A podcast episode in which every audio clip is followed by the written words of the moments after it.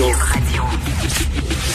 Le, commentaire de Mathieu Boccoté, dépensé pas comme les autres. Mon cher Mathieu, je sais que t'aimes le Québec, tu adores le Québec, mais vraiment, sois franc, les Québécois sont durs à suivre en maudit. un exemple. Tu demandes aux Québécois, est-ce que vous aimez la monarchie? Ils vont dire non. Est-ce que vous aimez le multiculturalisme? Ils vont dire non. Est-ce que vous aimez la façon dont Ottawa défend la langue française? Ils vont dire non. Est-ce que vous aimez le fait que nos lois doivent euh, passer le test des tribunaux fédéraux pour être adoptées? Ils vont dire non. Et là, à la fin, tu dis, est-ce que vous aimez la fédération? Ils vont dire oui. À n'y rien comprendre. je présenterai des choses un peu autrement. C'est-à-dire, les, les Québécois, globalement, ne se reconnaissent d'aucune manière dans le, multiculturalisme canadien, dans tout ce que tu viens de décrire. Ils sont assez étrangers à ça, pour ne pas dire assez hostiles. Mais de l'autre côté, ce qu'on a, c'est une option souverainiste qui porte en elle deux défaites, deux défaites assez sérieuses quand même. Une option souverainiste qui a drainé les énergies collectives pendant une cinquantaine d'années, et qui n'a pas abouti. Et quoi qu'on en pense, la défaite des faits. Hein, les euh, quand on euh, ben, échouer un référendum, euh, échouer par parce qu'on a tout échoué de ce point de vue. On a échoué l'indépendance. On a été incapable d'assurer la réforme de la fédération, la société distincte, le statut particulier. Donc on s'est brisé les reins euh, de on a brisé les reins de l'identité québécoise dans des échecs à répétition sur la question nationale.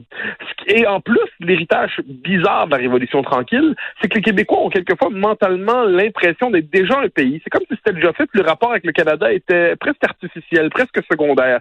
Ce qui fait que d'ailleurs, comme dans une crise comme on a en ce moment, le gouvernement vers lequel on se tourne, c'est Québec, puis Ottawa est vu comme une espèce de perturbateur extérieur.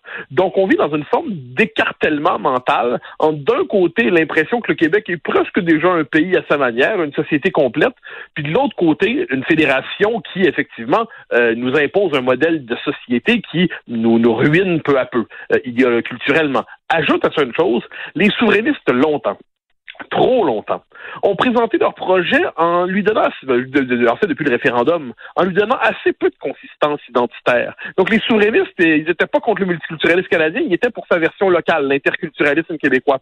Ils n'étaient pas contre le gouvernement des juges, ils préféraient seulement la Charte des droits du Québec à la Charte des droits d'Ottawa, mais ils critiquaient pas la judiciarisation de la politique. Euh, ils étaient euh, pour le français, évidemment, mais il y avait beaucoup de réserves quand venait le temps de renforcer la loi 101 parce qu'ils voulaient pas avoir l'air méchant de fermer en anglais et ainsi de suite. Euh, ils, avaient des... Euh, le bien québécois était assez critique avec envers l'immigration massive canadienne, mais leurs propres élites ont des politiques d'immigration massive. Donc les souverainistes, pendant un bon moment, ont été incapables de porter l'aspiration nationale québécoise hein, depuis 15 ans environ. Résultat, c'est François Legault en s'appropriant identité, critique de l'immigration massive, critique du multiculturalisme, critique du gouvernement des juges, laïcité, c'est lui qui est parvenu à canaliser cette espèce de refus de ce que devient le Canada, avec ce paradoxe que François Legault n'est plus ou n'est pas encore, on verra, souverainiste. Résultat des courses, on est dans une forme de, en ce moment, d'entre-deux collectifs. Donc, on s'est engagé dans une voie, la réaffirmation identitaire du Québec. On s'est engagé dans une voie, le refus du multiculturalisme canadien, mais on refuse d'aller jusqu'au bout, en partie parce qu'on porte encore l'échec de la souveraineté et en partie parce que les souverainistes eux-mêmes sont pas toujours à la hauteur de leur projet. Donc, je pense que c'est l'espèce de cartographie mentale qu'on peut faire de notre blocage en ce moment, ce qui ne veut pas dire qu'il est éternel, ce qui ne veut pas dire qu'on n'en sortira pas. Mais c'est bizarre parce que quand tu détailles, là, mettons, les avantages que nous donnerait la souveraineté, les gens diraient, ah oui, numéro un, oui, j'accepte. Numéro deux, oui, j'accepte. Numéro trois. Mais le concept de souveraineté, non. Et la même chose pour la fédération. Quand tu détailles c'est quoi la fédération, on va dire non, non, non, non, non. Mais la fédération comme concept, oui. C'est comme si tu disais à quelqu'un, est-ce que tu aimes les hamburgers? Non. Est-ce que tu aimes les cheeseburgers? Non. Est-ce que tu aimes les frites? Non. Est-ce que tu aimes les boissons gazeuses? Non. Est-ce que tu aimes McDo? Oui. À, n'y rien comprendre. Non, mais je vois ça d'un point de vue historique. Moi, c'est une chose qui m'a toujours fasciné quand on regarde l'histoire du Québec. L'histoire du Québec est une histoire où toute tentative de, de soulèvement, disons ça comme ça, ça s'est généralement mal fini. 1837-1838, résultat, 1840, l'acte d'union, la mise en minorité, la perte du Parlement, ça va nous prendre 25 ans pour regagner un, semi-État qui est aujourd'hui la province de Québec, un État fédéré. 1980, euh, échec référendaire, ça nous donne quoi? 1982, hein, la Constitution qui, mmh. véritablement, mmh. Euh, diminue significativement les pouvoirs du Québec. 1995, échec, qu'est-ce que ça nous donne? Le plan B, les menaces de partition, la diabolisation du nationalisme, le multiculturalisme à outrance. Et les Québécois, dans leur histoire, ça c'est une forme de trait de la psychologie mm. collective, je crois, sont plus doués pour la survivance que pour l'indépendance. Les Québécois sont capables de traverser les crises. Ils sont capables de, ils sont capables de faire le dos rond, ils sont capables de traverser des tempêtes. mais quand il est temps de relever les chines, là, ils sont un peu moins doués pour ça. Et on est un peuple qui finalement est plus doué pour la survivance que l'indépendance. Moi, l'hypothèse que j'avance, c'est qu'on arrive à ce moment de notre histoire, début des années 2020, où aujourd'hui, il n'y a plus de survivance possible que par l'indépendance. On arrive à ce moment où c'est pas d'un côté la survivance puis négocier nos droits culturels dans la fédération. Les Québécois ont toujours été sur le mode on va défendre nos droits par rapport à un pouvoir étranger. Ah, c'était d'abord l'Empire britannique, ensuite c'était le Canada, mais puis on avait notre pouvoir à Québec, mais c'est un pouvoir incomplet, c'est le pouvoir de l'entre-soi provincial. Et là, je pense qu'on arrive à ce moment où, vu ce que devient le Canada, vu ce que devient le Canada, donc tu l'as des multiculturalisme à outrance, immigration massive, gouvernement des juges, tout ça, la condition même pour que survive le peuple québécois, c'est l'indépendance. Mais pour ça, pour ça, il va falloir deux choses. La première, c'est que les Québécois aient l'occasion, dans un événement politique fort, un événement symbole de s'en rendre compte. Ça, pour moi, c'est ce qui s'en vient avec la, le désaveu à venir de la loi sur la laïcité. Puis deuxièmement, il va falloir que les souverainistes eux-mêmes fassent une critique, non pas du Canada, du Canada qui soit folklorique, mais une critique fondamentale de ce qu'est le Canada, une critique existentielle de ce qu'est le Canada, c'est-à-dire de la Fédération canadienne. Pas une critique, euh, ça coûte trop cher par-ci, ça coûte trop cher par-là, mais critiquer, appelons ça l'idéologie canadienne. Je note mm. que pour la première fois depuis un bon moment, avec euh, Paul Saint-Pierre Plamondon, les souverainistes mènent cette critique-là. Pendant longtemps, ils étaient un peu dans, dans l'entre-soi, ils étaient sous une forme de les inhibitions post-référendaires. Et là, bon, on verra ce que ça donne. Hein. Mais euh, quand on lit le livre qu'il a écrit, euh, le camp du oui, le, je pense que c'est le camp du oui, quand on voit ses interventions publiques, là, les souverainistes, pour la première fois, font une critique de ce qu'on pourrait appeler l'idéologie canadienne. Et ça, je pense que c'est essentiel, parce que sinon, l'espèce de malaise par rapport à ce pays-là ne trouve pas d'écho politique, ne trouve pas de traduction politique, ce qui contribue paradoxalement à notre impuissance collective. Écoute, euh, on est mieux fait pour la survivance que l'indépendance, mais maintenant la situation est telle que la survivance n'est possible que par l'indépendance. Je trouve c'est une analyse tout à fait brillante.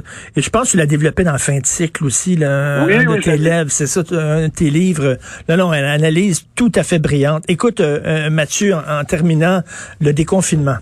T'en penses quoi? alors, je pense c'est un retour au réel. Moi, je suis assez content. C'est-à-dire là, on comprend que il y a l'espèce de le confinement peut être une épreuve, très bien. Ça ne peut pas être un destin. Et de ce point de vue, ce qu'on vit en ce moment, c'est là on s'adapte aux différentes régions. Là, on peut on peut restaurer les libertés, on les restaure. Et depuis plusieurs mois, le spin, dans ça comme ça, c'était toujours qu'est-ce qu'on peut encore fermer? Hein? Hmm. Qu'est-ce qu'on peut fermer? C'est quoi la prochaine chose à fermer? Là, ce nouveau spin, entre guillemets, nouveau récit médiatique qui s'installe, c'est qu'est-ce qu'on peut rouvrir. Donc, je pense que la question qui va, qui doit céder ceux qui nous gouvernent en ce moment, euh, parce qu'ils font ce qu'ils peuvent, c'est une situation intenable, c'est inédit dans l'histoire, mais c'est comment réussir à à restaurer des libertés dans le respect de mesures sanitaires et tout ça, mais en sortant de l'hypothèse qu'on peut tous être enfermés chez soi jusqu'à la fin des temps, euh, ça rend fou, ça rend tout simplement fou. Euh, je pense qu'il faut être capable de... Donc hier, c'est un premier pas vers ce que j'appelle deux choses. C'est un, un, déconfinement étapiste avec en plus un couvre-feu asymétrique. Hein. Le vocabulaire constitutionnel nous permet de nommer notre situation. Donc étape par étape, on va chercher à voir qu'est-ce qu'on peut faire pour être capable de restaurer progressivement les libertés, tout en sachant qu'il n'y aura pas un grand soir immédiat de la libération. C'est une opération très délicate. Je sais pas si tu as déjà joué quand tu étais petit au jeu Opération. Tu devais avec des pinces aller chercher des petits objets dans un trou. Et si tu touchais le bord du trou, ça faisait hein. Et là, ah, c'est ça qu'il faut faire. C'est très difficile.